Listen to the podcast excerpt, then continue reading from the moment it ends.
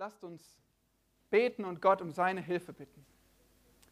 Herr Jesus Christus, mein höchstes Gut, es gibt nichts, was mir kostbarer ist und was ich mehr brauche.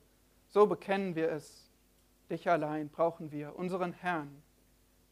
Danke, dass du für uns da bist, dass du zu uns sprichst, dass du uns deine kostbare Wahrheit gibst. Dein Wort der Erlösung für alle Zeiten. So bitte schließ es uns jetzt auf, dass wir erkennen, dass wir hören, dass wir verstehen, dass wir bekennen, dass wir glauben und leben zu deiner Ehre. Amen.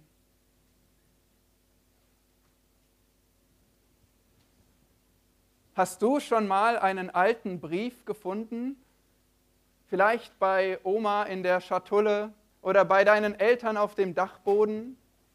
Und du hast ihn herausgezogen und angeschaut und dich gefragt, wer hat diesen Brief geschrieben? Und wann war das? Wie lange ist das her? Was war die Botschaft? Was war das Anliegen? Und du begibst dich auf eine spannende Suche, um herauszufinden, was es mit diesem Brief auf sich hat. Ein ähnliches Projekt hast du heute in der Predigt vor dir. Du hast einen Brief gefunden, aber einen sehr, sehr alten Brief. Ja, er ist auf Papyrus geschrieben, einer Papyrusrolle aus dem ersten Jahrhundert. Leider bist du nicht der Erste, der ihn gefunden hat, sondern schon viele vor dir. Aber das Gute ist, sie haben erkannt, das ist kein gewöhnlicher Brief. Es ist Gottes Wort. Und deshalb wurde er aufbewahrt vom ersten Jahrhundert nach Christus an. Aber die Frage ist nicht weniger spannend. Du fragst dich immer noch, wer hat ihn geschrieben? Wann hat er das getan? Was gab ihm den Anlass? Was ist die Botschaft? Dieser Brief, der trägt eine Überschrift. Pros Hebräus. An die Hebräer.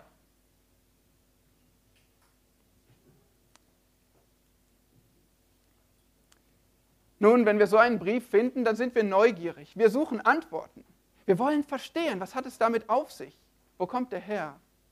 Bei dem Hebräerbrief ist das nicht ganz so leicht. Er wird zwar zu den Briefen gezählt, du findest ihn relativ weit hinten in der Bibel nach den Briefen des Paulus, aber er beginnt nicht wie ein Brief. Und der Autor der stellt sich noch nicht mal vor. Du weißt auch nicht genau, an wen er geschrieben wurde, wie heißen die Empfänger und wo wohnten sie und wann überhaupt wurde dieser Brief geschrieben. Ein Kommentator sagte, Zitat, wenn du Puzzle magst, dann magst du den Hebräerbrief. Zitat Ende. Und ein anderer sagte, Zitat, es ist vielleicht der rätselhafteste Text des Christentums des ersten Jahrhunderts. Zitat Ende. Ja, wir bekommen hier so gewissermaßen ein Rätsel, ein Puzzle. Und doch müssen wir diese Einführungsfragen beantworten. Ab nächster Woche gehen wir, wie es unsere Gewohnheit ist, Vers für Vers durch den Brief. Aber heute versuchen wir einen Rahmen zu bekommen. Wir versuchen zu verstehen, was ist eigentlich die Rahmenbedingungen dieses Briefes. Die Bücher der Bibel die sind ja nicht einfach vom Himmel gefallen und waren plötzlich da. Nein, sie haben einen bestimmten Kontext. Sie wurden an einem bestimmten Ort, zu einer bestimmten Zeit, zu ganz konkreten Menschen gegeben. Und so stellen wir heute einige Fragen über den Hebräerbrief.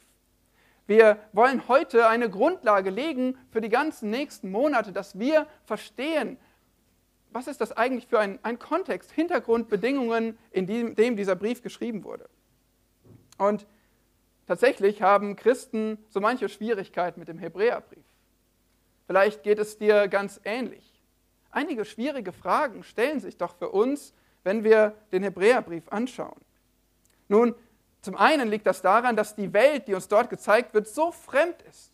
Es geht um Opfer, um ein Priestertum, es geht um die Welt der Israeliten des ersten Jahrhunderts nach Christus. Und wir sind heute weit entfernt davon. Und dann gibt es da noch so einige schwierige Stellen, die leider auch falsch angewendet werden Und viele Menschen stellen sich die Frage, lehrt der Hebräerbrief eigentlich, dass ein Christ sein Heil verlieren kann? Ich kann dich beruhigen, es gibt einen Weg, Antworten auf diese Fragen zu finden. Es gibt einen Weg zum klaren Verständnis. Und er beginnt damit, dass wir uns die Fragen stellen zu den Hintergrundbedingungen dieses Textes, zum Kontext. Und das machen wir heute.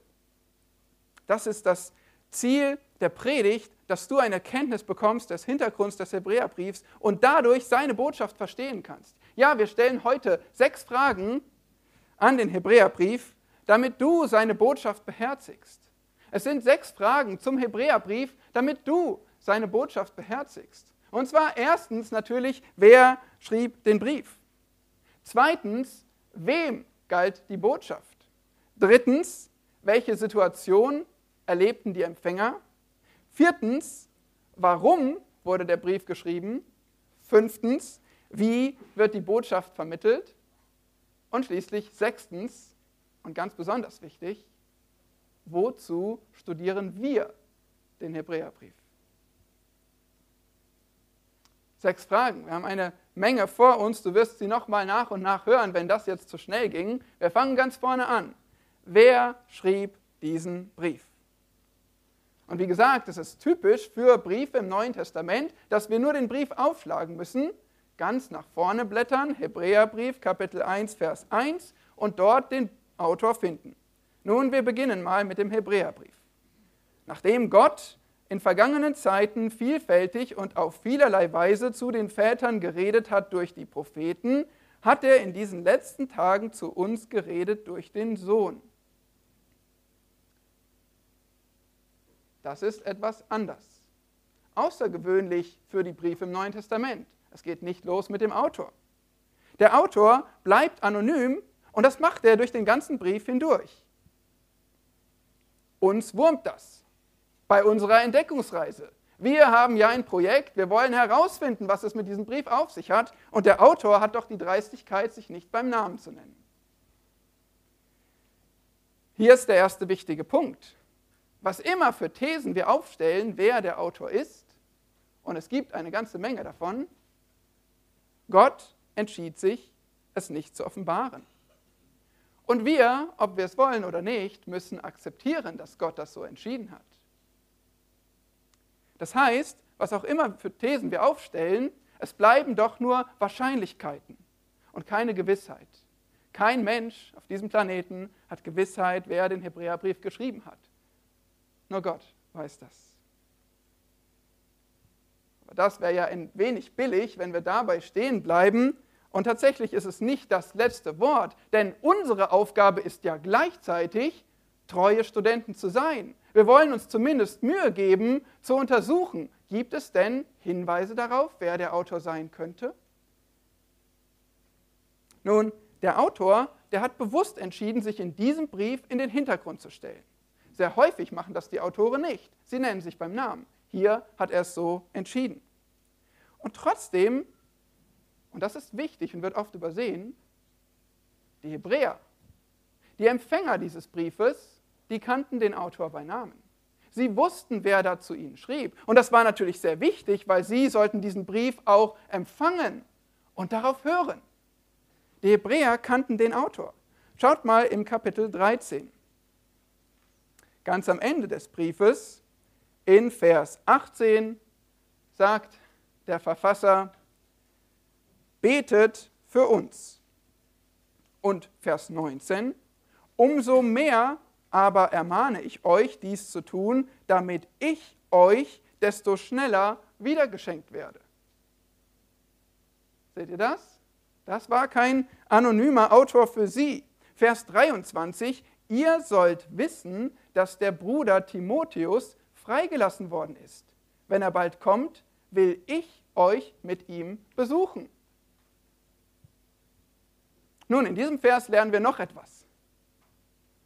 Nämlich, Timotheus war nicht der Verfasser. Aber wir lernen noch mehr.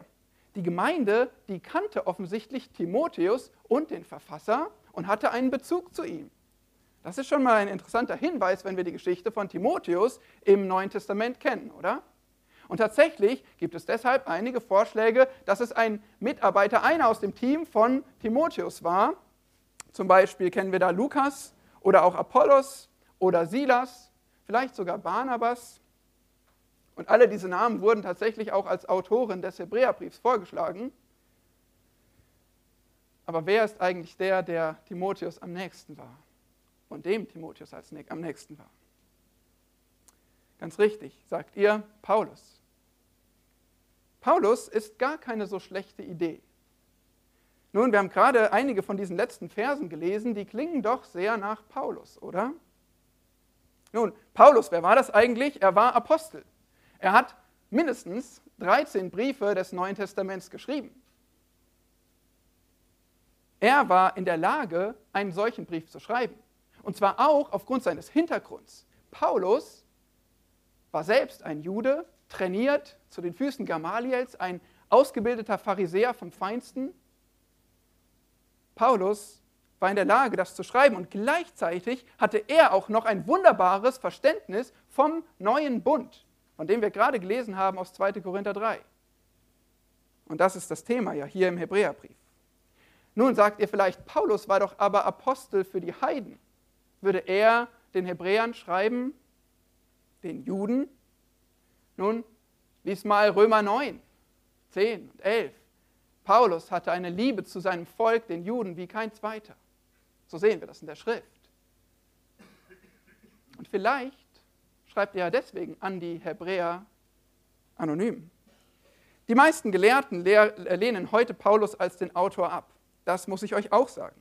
Sie sagen, es gibt andere Themen in diesem Brief, auch einen anderen Stil, eine andere Sprache. Sogar die Zitierweise des Alten Testaments unterscheidet sich nachweislich von den übrigen Briefen des Paulus. Und das sind durchaus Argumente. Gleichzeitig, wenn wir verstehen, dass die Botschaft des Hebräerbriefs und die Empfängergruppe so anders war, gibt es eine gute Erklärung dafür, warum es hier Unterschiede gibt.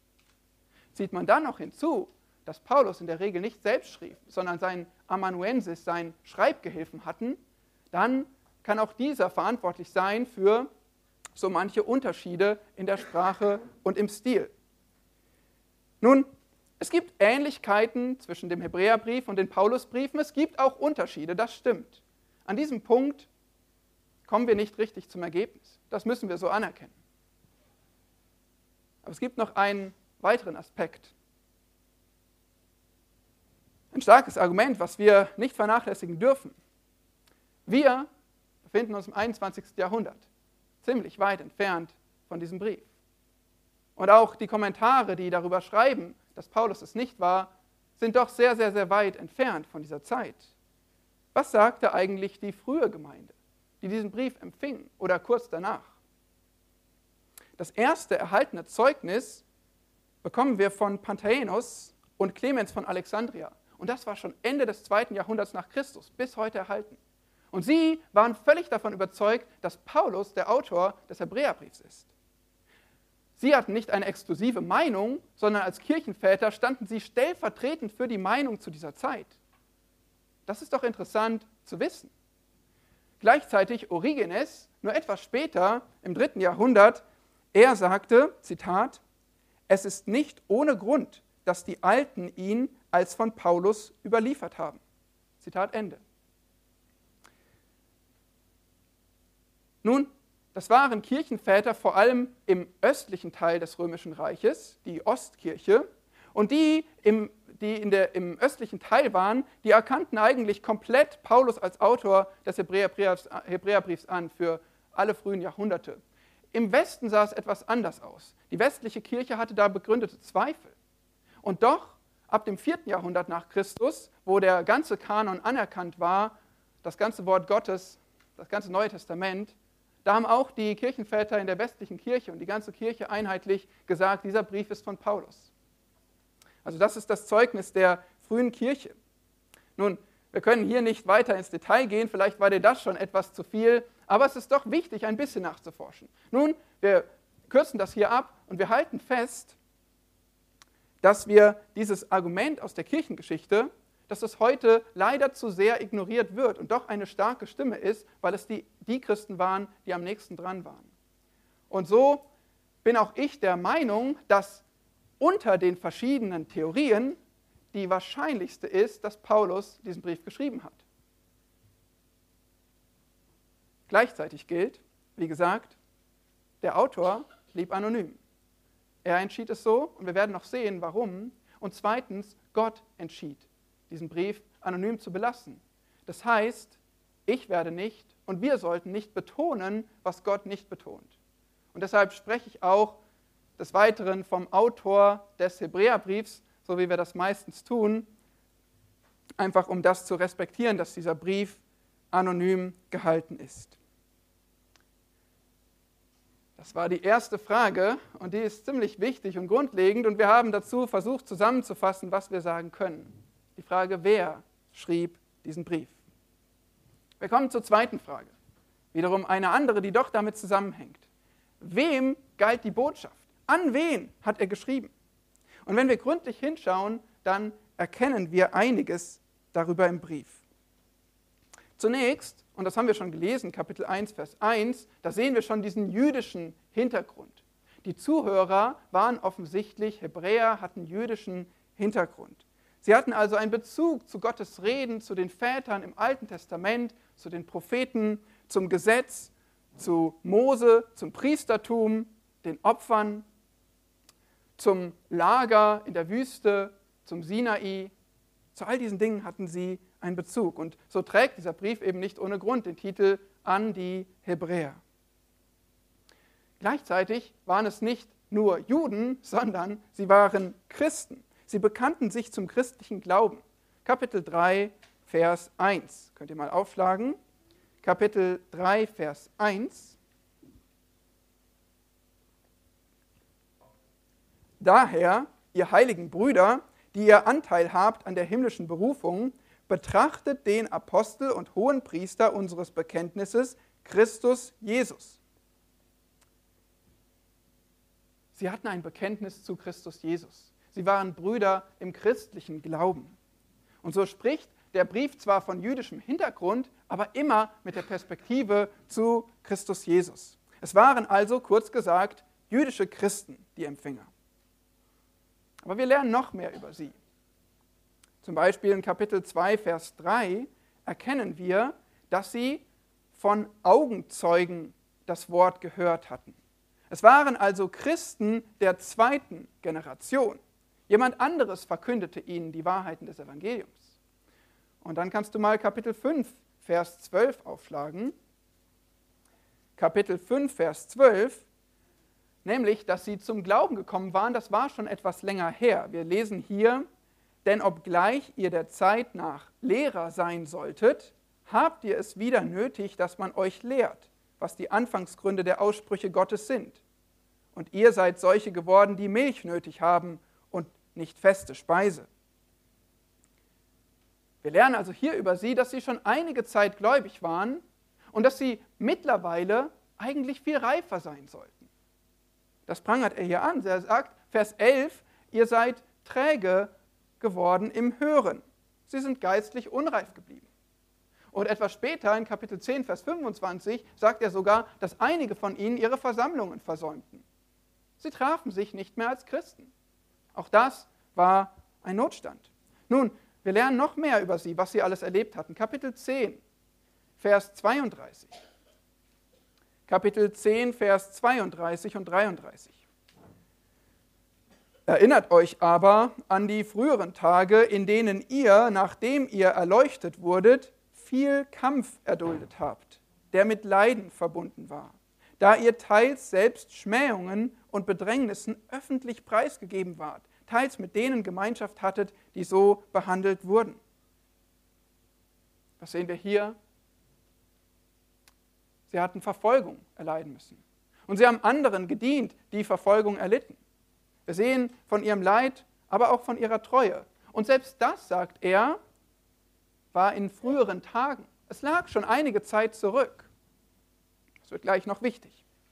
Nun aber erst noch in Vers 34 hier, Kapitel 10, 34, sagt der Autor auch, ihr hattet Mitleid mit mir in meinen Ketten bewiesen. Hier lernen wir also, der Autor war mal selbst gefangen und er hatte schon damals eine Verbindung zu den Empfängern. Es gibt hier eine enge Beziehung zwischen Verfasser und Empfängern. Es war nicht einfach irgendjemand, der ihnen von außen seine Lehre aufzwang, sondern hier gab es eine Beziehung. Also der Hebräerbrief ist auch kein allgemeiner Brief, sondern er geht an eine spezifische Gruppe. Das müssen wir auch sehen. An die Gemeinde, an eine jüdisch-christliche Gemeinde, eine spezielle Gruppe. Das ist, was wir zu den Empfängern sagen können. Nun kommen wir schon zur dritten Frage. Welche Situation erlebten die Empfänger? Welche Situation? Also wann und wo fand das alles statt? Was waren ihre Umstände?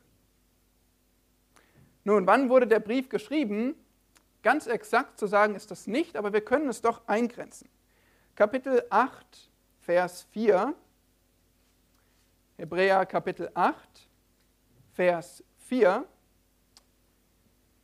Wenn er, das ist Jesus, sich nämlich auf Erden befände, so wäre er nicht einmal Priester, weil hier die Priester sind, die nach dem Gesetz die Gaben opfern. Aha, wir sehen hier, es gab Priester, die opferten gerade nach dem Gesetz die Gaben. Präsens. Die Opfer im Tempel, die gingen gerade noch vor sich. Es war also vor 70 nach Christus. Denn da wurde der Tempel zerstört. Und dieser Brief spricht auch mit keinem Wort von einem Ende des Opferdienstes, von einem Ende des Priesterdienstes, von einer Zerstörung des Tempels, obwohl das doch so große Sachen waren für die Hebräer also vor 70 nach Christus. Und gleichzeitig nicht zu lange vor 70 nach Christus, weil wir lesen hier auch in Vers 13, Kapitel 8, Vers 13, dieser alte Bund, der ist veraltet und was sich überlebt hat, das wird bald verschwinden. Das ergibt hier schon einen Hinweis darauf, dass das nicht mehr so lange weitergehen würde. Und wir haben ja bereits gesehen, die Hebräer waren Gläubige zweiter Generation. Sie hatten schon einige Zeit im Glauben gestanden, hatten Verfolgung erlebt. Sie hätten viel, viel reifer sein sollen und schon Lehrer sein sollen. Es war also einige Zeit vergangen. Und das alles zusammengenommen, plus ein paar weitere Hinweise, bringt uns dazu zu sagen, der Brief wurde wahrscheinlich ungefähr Mitte, des 60, äh, Mitte der 60er nach Christus geschrieben, auf alle Fälle vor 70. Das ist die Frage nach dem Wann. Und diese Frage ist nicht einfach nur eine Jahreszahl, sondern du weißt, wenn du das Neue Testament studierst, die Apostelgeschichte, die übrigen Briefe, dass es durchaus interessant und wichtig ist, einzuordnen, wann wurde diese Botschaft gesprochen. Die nächste Frage dazu ist auch, von wo wurde der Brief geschrieben und wohin? Wir befinden uns immer noch bei der Situation. Nun, diese Frage hängt natürlich mit der Identität des Verfassers zusammen. Wo war der denn? Und auch der Empfänger, wo befanden die sich? Und es gibt hier etliche Vorschläge. Es ist schwierig, sich da genau festzulegen. Was wir wissen ist, die Empfänger lebten offensichtlich an einem Ort, wo jüdische Christen verfolgt wurden für ihren Glauben. Sie lebten an einem Ort, wo das Judentum andererseits bekannt und verbreitet war und durchaus eine Versuchung für sie hatte, dahin zurückzukehren, sich abzuwenden vom Christentum und wieder zurückzuwenden zu ihrem jüdischen Glauben. Dann wissen wir auch, sie hatten einen Bezug zu dem Autor und zu Timotheus und diese wollten sie besuchen. Nun, es sind ein paar Hinweise. Am wahrscheinlichsten sind letztlich zwei Thesen hier.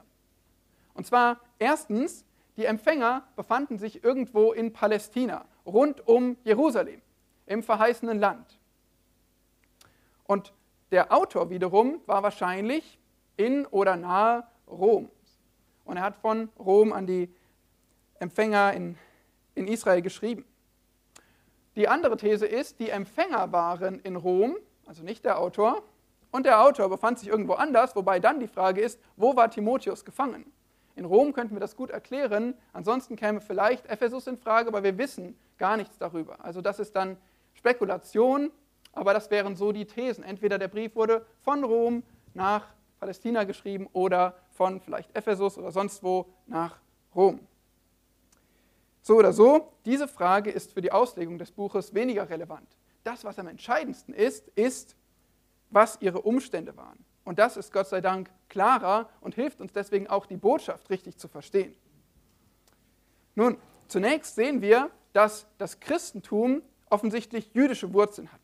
Von den ersten Christen waren die meisten jüdischen Hintergrunds. Darin wurde die Gemeinde stark.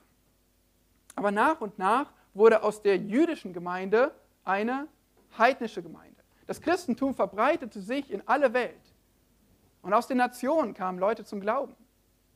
Und immer mehr Juden wandten sich ab und immer mehr Heiden nahmen zu in der Gemeinde und so entfernte sich auch die Gemeinde vom Judentum. Wir sehen auch das Apostelkonzil in Apostelgeschichte 15, einige Streitigkeiten und Dinge, die geregelt werden müssen. Und wir sehen, dass diese jüdischen Wurzeln zwar weiterhin bestanden, aber dass aus der jüdischen Gemeinde eine mehr und mehr heidnische wurde.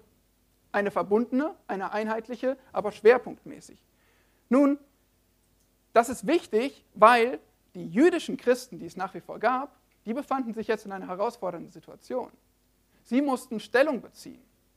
Sie mussten sagen, gehörst du eigentlich zum Judentum? Bist du eigentlich vor allem Jude? Oder bist du Christ?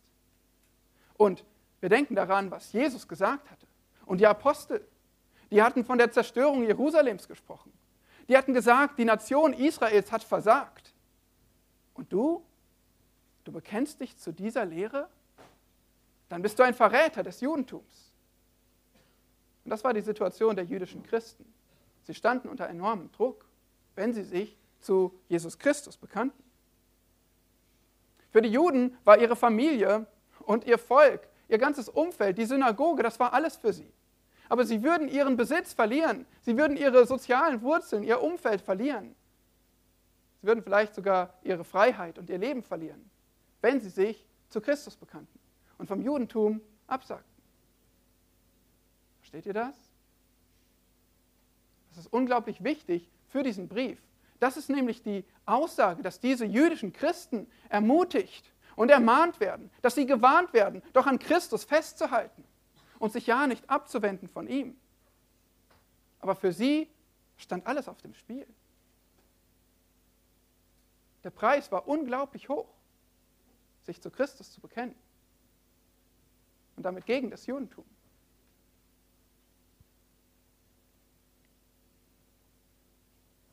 Weil sie unter diesem Druck standen, darum bekamen sie den Hebräerbrief. Und so kommen wir zur vierten Frage. Warum wurde der Brief geschrieben? Wir haben Antworten gesucht auf wer und für wen, wem, in welcher Situation. Nun die Frage, warum wurde der Brief geschrieben? Manche Fragen bleiben mehr oder weniger offen, das hast du schon gemerkt. Aber diese Frage bleibt nicht offen. Diese Frage ist sehr klar zu beantworten.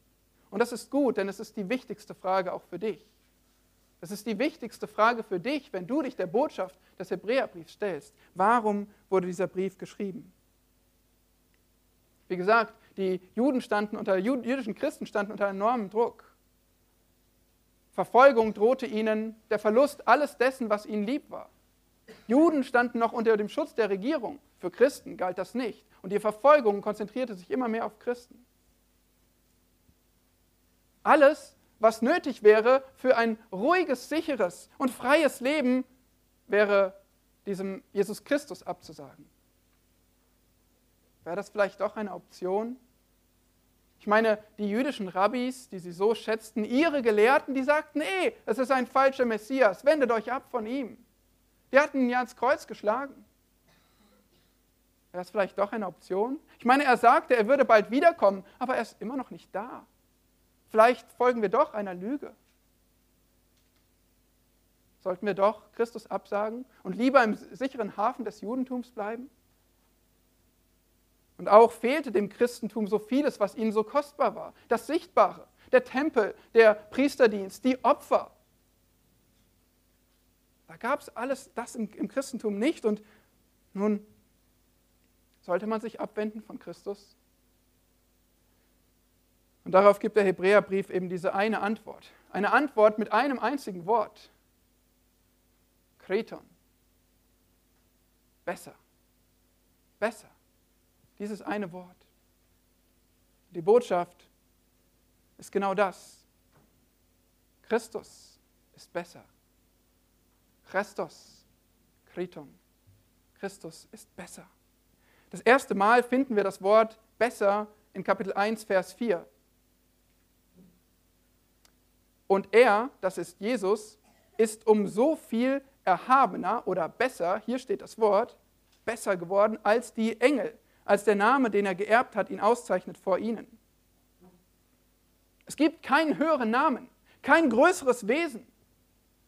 Nichts ist größer als Christus. Er ist besser. Jesus Christus ist Gott selbst. Und wer Christus verlässt, der trifft die schlimmste und die dümmste Entscheidung. Christus ist besser. Aber dieses Wort besser steht 13 Mal im Brief und es wird uns noch vieles als besser gezeigt. Und alles das wird von Christus gebracht. Christus bringt ein besseres Opfer. Christus bringt einen besseren Bund. Christus bringt bessere Verheißungen. Christus bringt ein besseres himmlisches Gut. Christus bringt eine bessere Auferstehung. Und Christus bringt auch eine bessere Hoffnung. Alles das, was den Juden kostbar war, Christus bringt es besser. Und Vers, Kapitel 6, Vers 9, er bringt auch einen besseren Zustand. Kapitel 6, Vers 9, wir sind aber überzeugt, ihr Geliebten, dass euer Zustand besser ist und mit der Errettung verbunden. Und das ist das Allerwichtigste. Nur bei Christus findest du diesen besseren Zustand der Errettung. Nur in Christus ist das Heil. So ist die Botschaft klar. Auch wenn der Druck hoch ist, ihr müsst verstehen, Rettung gibt es nur in Christus. Das Heil gibt es nur bei Jesus. Er ist besser und nützlicher als eure Nation und als eure Religion. Er ist hoher Priester und Opfer in einer Person. Und das ein für alle Mal. Wo wollt ihr etwas Besseres finden?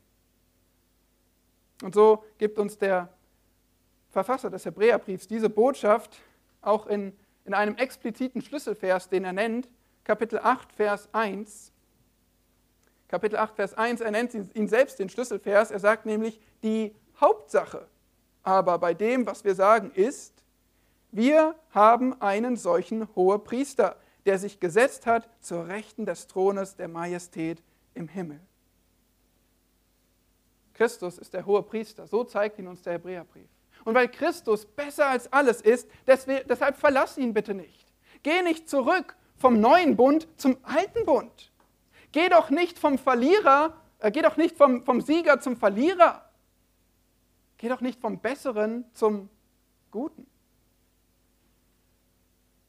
Und dieses Zurückgehen, diese Warnung, die ist sehr ernst.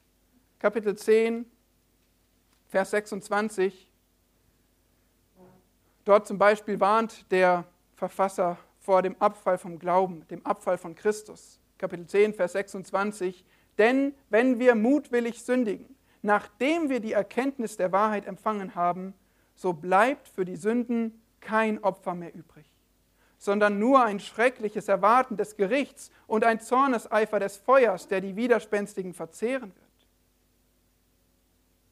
Oh, das sind heftige Worte aber es sind die Worte, die nötig sind, die angemessen sind, vor dem Hintergrund, dass jemand überlegt, sich von Christus abzuwenden, ihn zu verlassen. Das braucht die schärfste Warnung, die man sich vorstellen kann. Er warnt davor, müde zu werden und träge zu werden und langsam abzugleiten von Christus. Aber er warnt auch davor, aktiv zu rebellieren und zu sagen, den will ich nicht. Ich kenne einen besseren Weg. Wie auch immer, er warnt so eindringlich, verlasst Christus nicht. Und darum schrieb er den Hebräerbrief.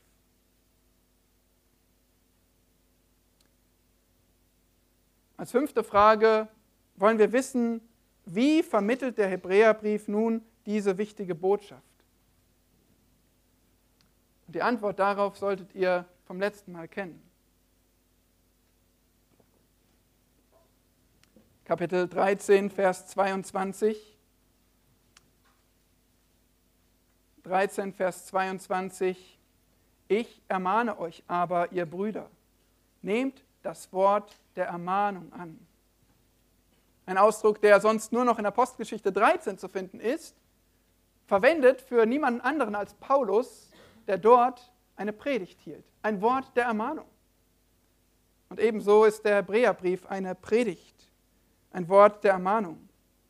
Es gab damals die Synagogen, Homilie oder Predigt, die Texte aus den Schriften des Alten Testaments nahm, sie zitierte, sie erklärte und sie auf die Zuhörer anwendete.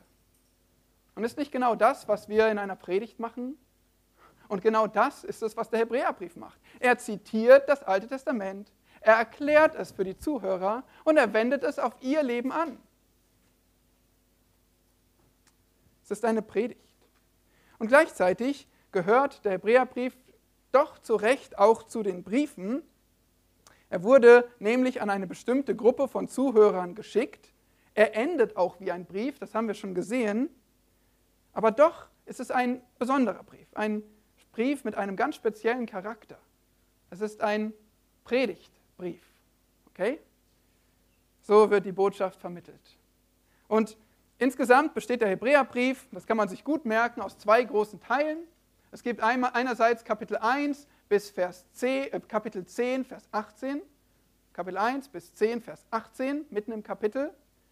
Dort wird uns die Erhabenheit Christi gezeigt, seine, in seinem, seiner Person und in seinem Werk.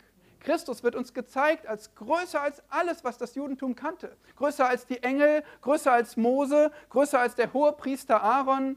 Ausführlich wird uns dieses Argument gegeben. Die Erhabenheit Christi. Christus ist besser. Kapitel 1 bis Kapitel 10, Vers 18.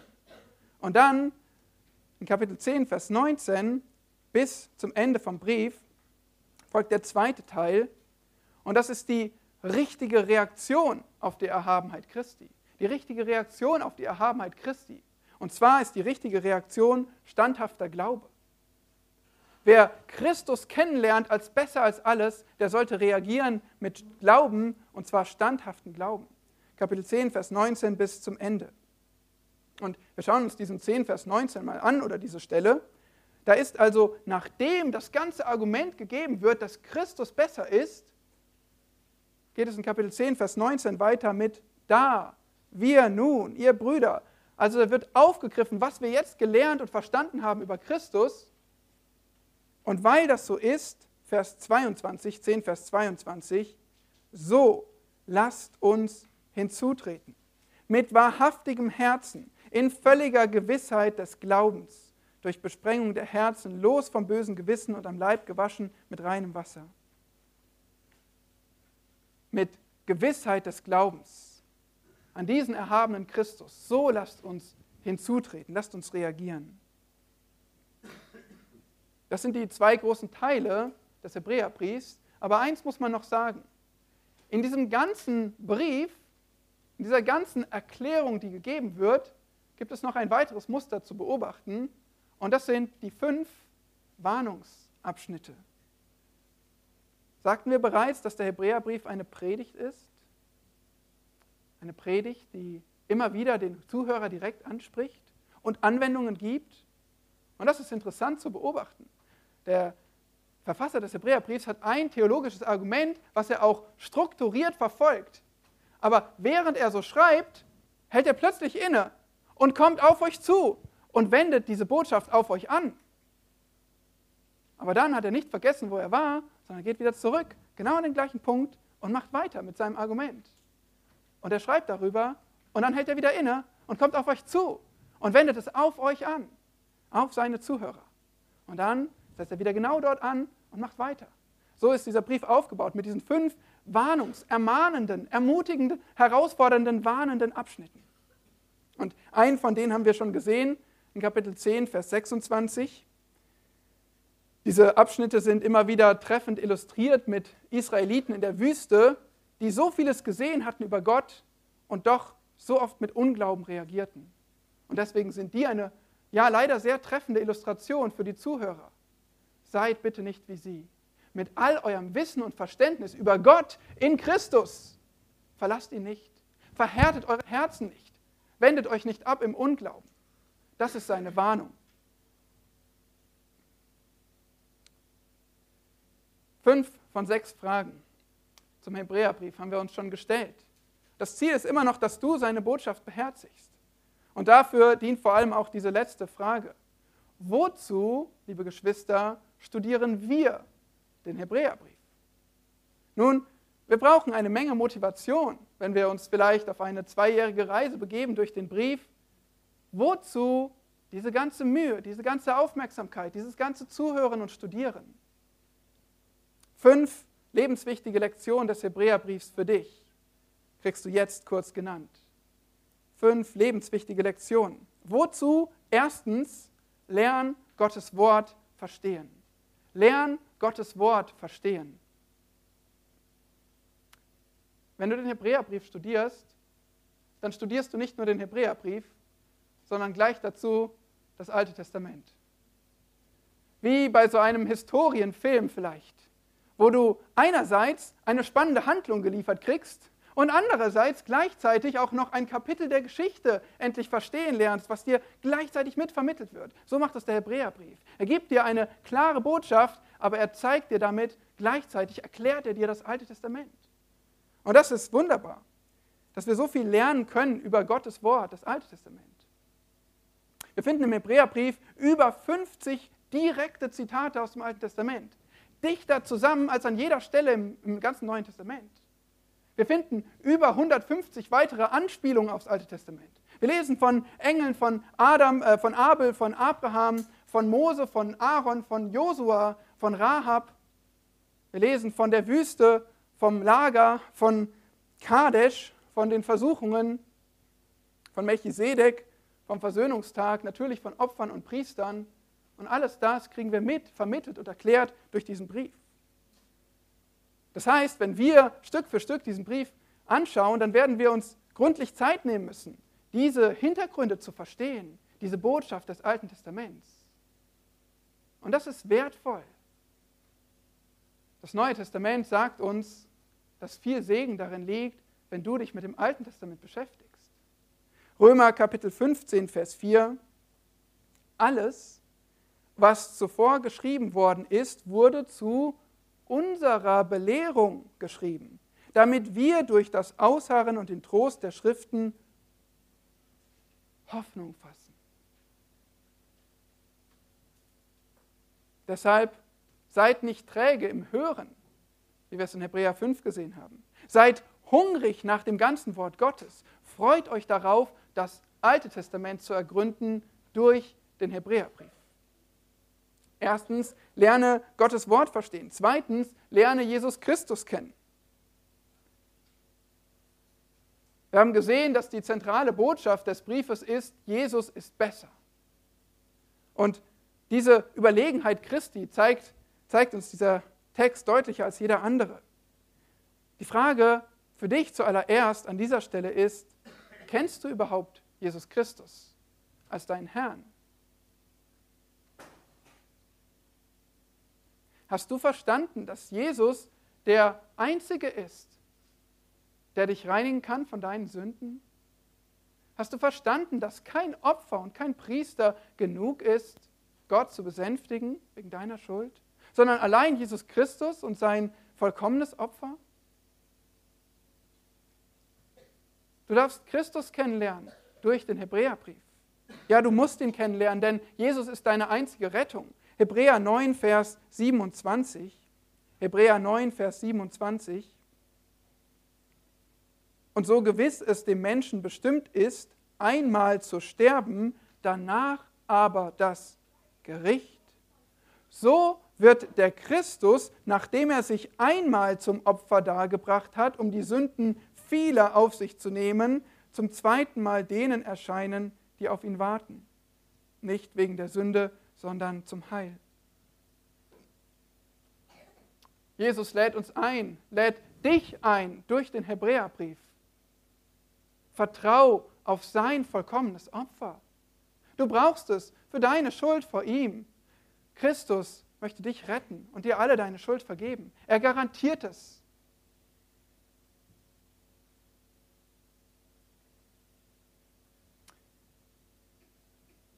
Das ist die zweite lebenswichtige Lektion im Hebräerbrief. Drittens, wenn du schon dich zu Christus bekehrt hast, dann drittens, halt an Jesus fest. Halt an Jesus fest.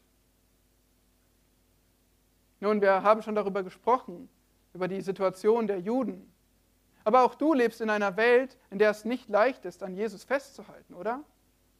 Ich meine, der Teufel tut alles, um dich wegzuziehen von ihm. Vielleicht ist für dich die Versuchung nicht das Judentum, dorthin zu gehen. Aber vielleicht gibt es für dich auch etwas, was du scheust.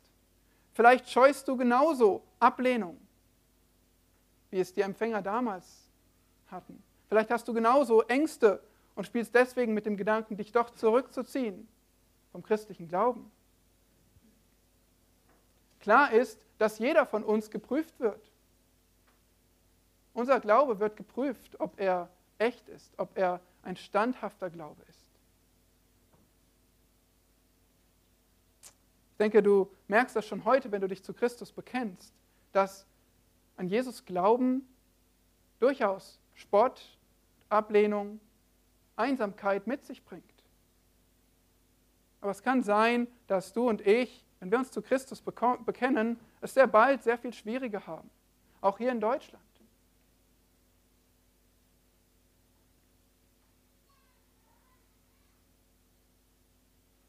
Den Christen im ersten Jahrhundert ging es so.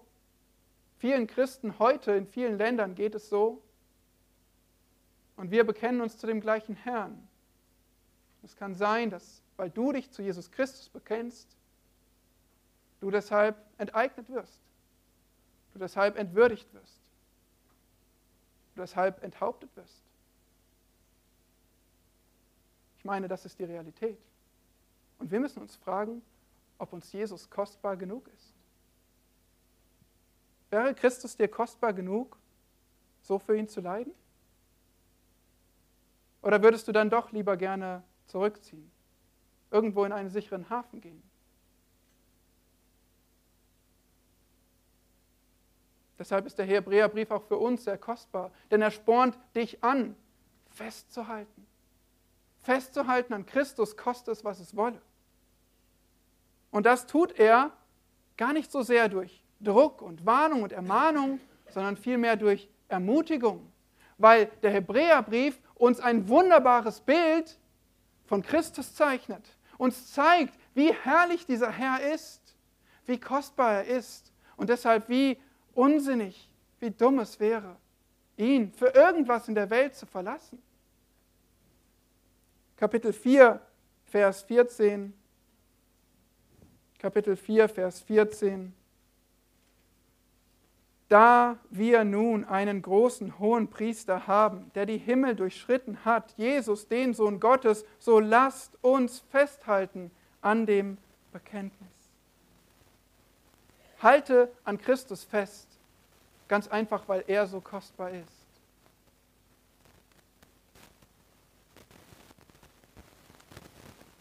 Eine vierte Lektion für uns aus dem Hebräerbrief ist, vertraue auf Gottes Kraft. Nun, es ist ein Mysterium unseres Glaubens. Einerseits werden wir auch durch diesen Brief aufgefordert, aktiv an Christus festzuhalten. Ja, du Christ musst aktiv festhalten an Christus. Das sagt die Bibel. Und gleichzeitig sagt diese gleiche einheitliche Bibel, Gott hält dich fest als Christ. Das musst du verstehen. Es ist beides wahr. Du musst aktiv festhalten an Christus und gleichzeitig sei gewiss, dass Gott dich festhält, wenn du zu ihm gehörst. Beides ist wahr. Die Frage, die vorhin schon aufgeworfen wird und, und manche Stellen, ja, wir werden alle schwierigen Stellen ganz sicher auslegen, weil wir gehen durch den Brief durch, wir werden nichts überspringen, ihr könnt mich zur Rechenschaft ziehen. Aber auch die schwierigen Stellen in diesem Brief widersprechen der gleichen Lehre der Schrift nicht. Ein wahrer Christ kann sein Heil nicht verlieren. Ein wahrer Christ kann sein Heil nicht verlieren. Nun, es kann durchaus sein, dass jemand sich wie ein Christ aufführt, wie ein Christ wahrgenommen wird.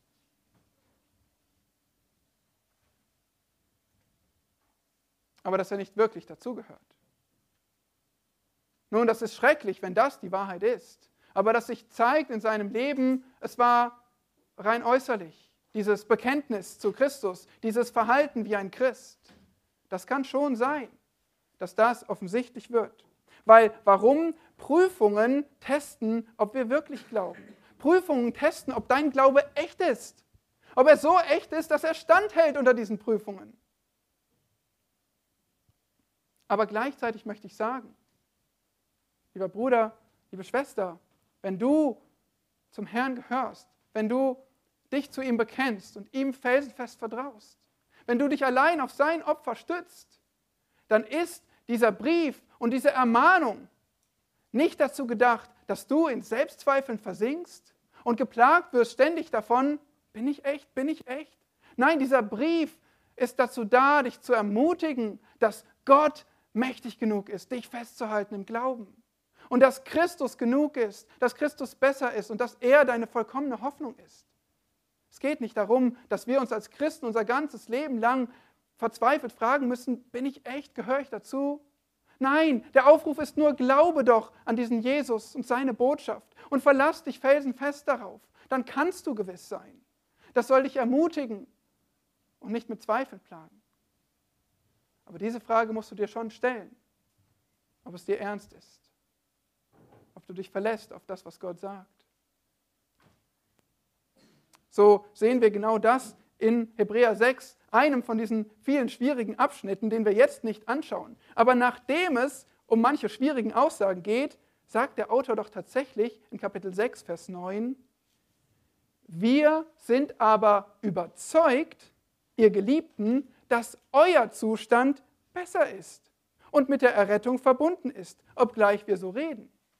Ja, er versucht herauszufordern und dich zu fragen, hältst du an Christus fest, gehörst du zu ihm, aber gleichzeitig sagt er, Geschwister, die ich kenne, ich bin überzeugt, dass es bei euch nicht so ist und möchte ermutigen und nicht in Zweifel versenken. Und so endet er dieses Kapitel 6, Vers 17, sagt er, Gott hat sich mit einem Eid verbürgt, dass wir sicher sind in seiner Hand. Gott hat einen Eid gegeben, den er niemals brechen kann. Wir sind sicher bei ihm.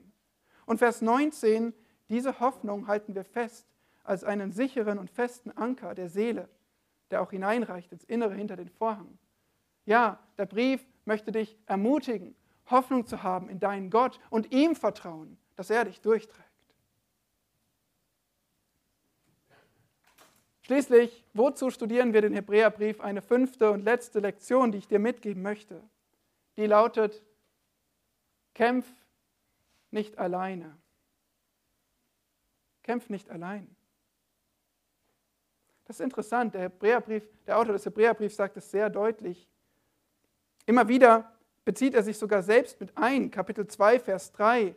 Da sagt doch dieser Autor tatsächlich, wie wollen wir entfliehen? wenn wir eine so große Errettung missachten? Er bezieht sich mit ein. Er sagt, lasst uns alle uns prüfen. Und er sagt, wir gehören zusammen, Geschwister. Wir brauchen einander. Kapitel 10 haben wir schon kurz angesprochen. Kapitel 10 lesen wir in Vers 25 von einigen, die ihre Versammlung verlassen. Sie ziehen sich voneinander zurück. Und er sagt, bitte, Geschwister, das darf nicht so sein. Vers 24, Kapitel 10, lasst uns aufeinander acht geben, damit wir uns gegenseitig anspornen zur Liebe und zu guten Werken. Das ist wahr und so wichtig. In deinen Glaubensprüfungen, da stehst du besser nicht alleine da. wenn sicher ist, dass du geprüft wirst als Christ, sei nicht so dumm, dass du alleine in diese Prüfung hineingehst. Und gleichzeitig lass bitte deine Geschwister nicht im Stich und alleine sein in ihren Prüfungen. Wir brauchen einander.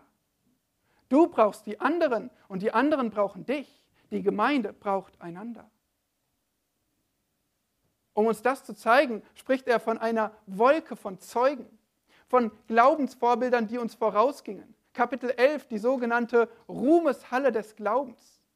So viele Männer und Frauen, die uns vorausgingen und Glauben lebten. Blicke auf die.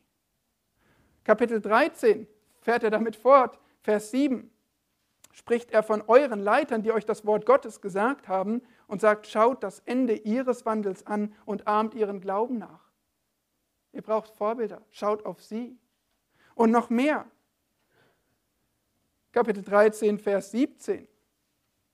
Gehorcht euren Führern und fügt euch ihnen, denn sie wachen über eure Seelen als solche, die einmal Rechenschaft ablegen werden, damit sie das mit Freuden tun und nicht mit Seufzen, denn das wäre nicht gut für euch. Versteht ihr diese deutliche Botschaft? Habt Acht aufeinander. Ihr braucht einander. Ihr kommt nicht alleine klar. Kein Christ kann das. Keiner wird die Prüfungen bestehen alleine. Und ihr braucht sogar Leiter, ihr braucht Führer, ihr braucht Vorbilder, ihr braucht die, die euch das Wort Gottes lehren, ihr braucht die, die über eure Seelen wachen, die dafür Rechenschaft ablegen, wie treu sie über eure Seelen gewacht haben. Keiner von uns kann sagen, ich schaffe das alleine. Ich brauche das nicht. Ich kann das besser entscheiden. Ich habe auch einen Verstand bekommen. Ich kann ziemlich gut beurteilen, was gut für mich ist und was nicht. Brauchen die Gemeinde. Und zwar so, wie Gott sie sich ausgedacht hat. Mit allem, was dazugehört. Wir brauchen Geschwister, wir brauchen Gemeinschaft. Wir brauchen Leiter, wir brauchen Lehrer, wir brauchen Hirten. Du brauchst das. Bist du Teil einer Gemeinde? Hast du einen klaren lokalen Leib, eine Gemeinschaft, zu der du gehörst und die das für dich sein kann? Bist du das für andere? Kämpf nicht allein.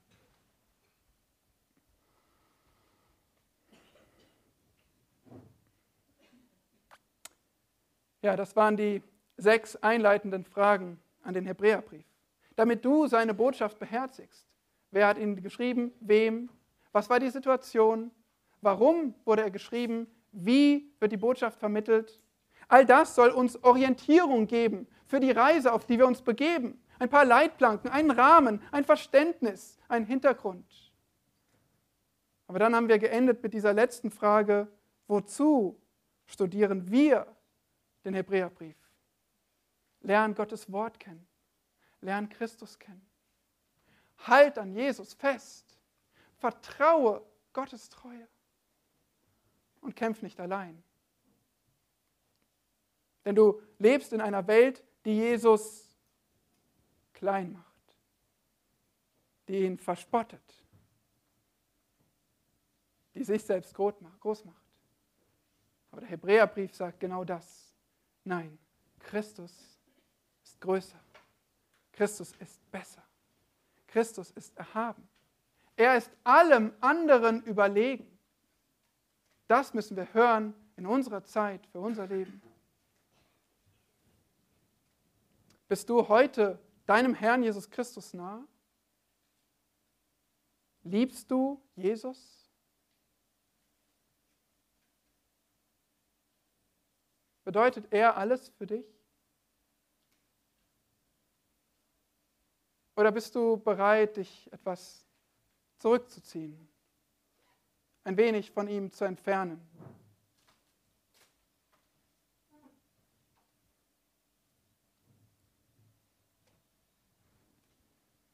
Dein Glaube kann belebt werden. Und dein Glaube muss belebt werden. Und zwar ganz einfach dadurch, dass du hinschaust auf Christus. Hebräer 12, Vers 2 und 3. Indem wir hinschauen auf Jesus, den Anfänger und Vollender des Glaubens, der um der vor ihm liegenden Freude willen das Kreuz erduldete und dabei die Schande für nichts achtete und der sich zur Rechten des Thrones Gottes gesetzt hat. Achtet doch auf ihn, der solchen Widerspruch von den Sündern gegen sich erduldet hat, damit ihr nicht müde werdet und nicht den Mut verliert. Amen. Herr Jesus Christus, du bist besser als alles sonst. Als die ganze Religion der Menschen, als alles, wohin wir uns wenden könnten. Und doch bekennen wir, wir werden versucht und gelockt. andere Dinge lieber zu haben als dich und dich gering zu achten, so wie die Welt dich klein macht. O oh Herr, wir wissen nicht, was uns bevorsteht, aber wir wissen, dass du angekündigt hast, dass wer sich zu dir bekennt, auch um deines Namens willen leiden wird. O oh Herr, bitte stärke unseren Glauben, dass es ein standhafter Glaube ist an dich. Bitte schenk, dass jeder hier, der noch nicht an dich glaubt, heute erkennt, du bist die Lösung, du bist der Weg zum Heil, du bist das Größte, was ein Mensch finden kann. Du bist genug. Und dass wir alle, die wir den Glauben an dich bekennen, standhaft darin werden. Dass wir festhalten lernen an dir. Dass wir nicht den Mut verlieren in all dem Druck, den wir empfinden, erleben, sondern uns an dich klammern und dir vertrauen. Denn du, Herr Jesus Christus, bist der Höchste, der Beste. Kein anderer Name ist uns gegeben, in dem wir Rettung finden können. Kein anderer Name keine andere Person. Herr Jesus Christus, wir lieben dich. Bitte hilf uns, dich mehr zu lieben. Amen.